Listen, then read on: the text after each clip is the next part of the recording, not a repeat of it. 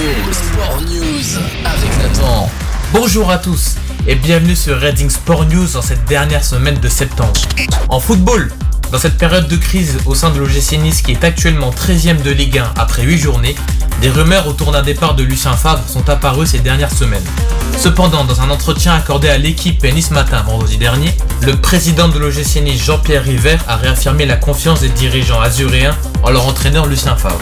Il a également nié tout contact avec Mauricio Pochettino, l'ancien entraîneur du Paris Saint-Germain, malgré de nombreuses rumeurs. Le président a même réaffirmé sa volonté de travailler tous ensemble avec Favre et ses adjoints pour récupérer le mauvais début de saison. Cela passe ainsi par un grand match des Niçois samedi prochain, dans un match qui risque d'être palpitant face à Paris. Sur le plan international, la France a été battue 2-0 au Danemark pour son dernier match avant le mondial, mais maintenue en Ligue des Nations.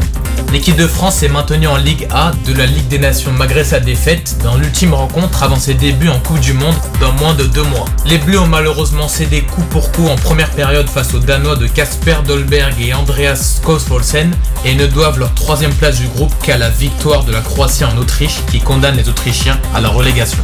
La dernière impression laissée par les tricolores n'a donc pas été rassurante à moins de deux mois de la Coupe du Monde.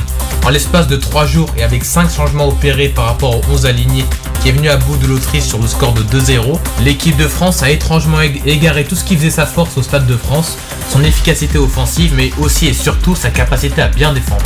En tennis, Roger Federer a mis un point final à sa carrière exceptionnelle vendredi soir à Londres, alors d'un double de Lever Cup perdu aux côtés de Rafael Nadal face à la paire Sock-Tiafo.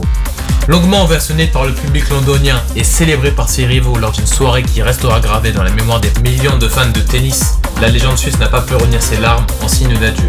Il a depuis reçu les hommages de nombreuses icônes et notamment Zinedine Zidane qui a posté un message sur Instagram pour saluer le départ à la retraite de Roger Federer. Tu bascules aujourd'hui dans un autre monde. Je te souhaite une deuxième partie de vie aussi riche que la première. Merci Roger, tu as fait rêver le monde entier. En basket, L'équipe de France féminine de basket a largement dominé le Japon ce lundi sur le score de 67 à 53 dans ses quatrièmes matchs des championnats du monde de basket féminin. Après un deuxième carton catastrophique dans ses mojos australiens, qui a permis un bon retour du Japon, les Bleus ont réussi à régler la mire, retrouver de l'adresse à 3 points et leur infliger un 19-9 dans le dernier carton. Les joueuses de Jean-Aimé Toupane s'assurent ainsi une place en quart de finale et respirent enfin, une défaite face au Canada sur le score de 45 à 59 et une victoire difficile face au Mali sur le score de 74 à 59. Elles défieront donc mardi les joueuses serbes pour tenter d'aller chercher une meilleure place dans ce groupe B.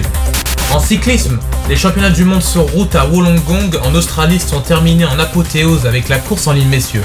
Le Belge Remco Evenpowell s'est imposé sur le parcours de 259 km entre Helensburg et Wollongong.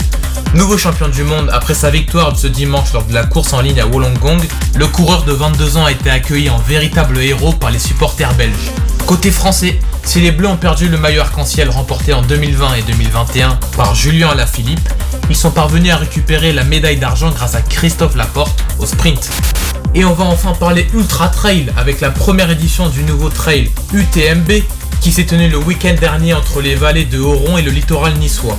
Ainsi, près de 4000 participants ont pris le départ ce week-end pour la course de l'extrême sur la côte d'Azur. Et après une course rude de 165 km et 8700 mètres de dénivelé positif, c'est sous la pluie que Hugo Deck, 22 ans, a franchi la ligne d'arrivée en vainqueur sur la promenade des Anglais.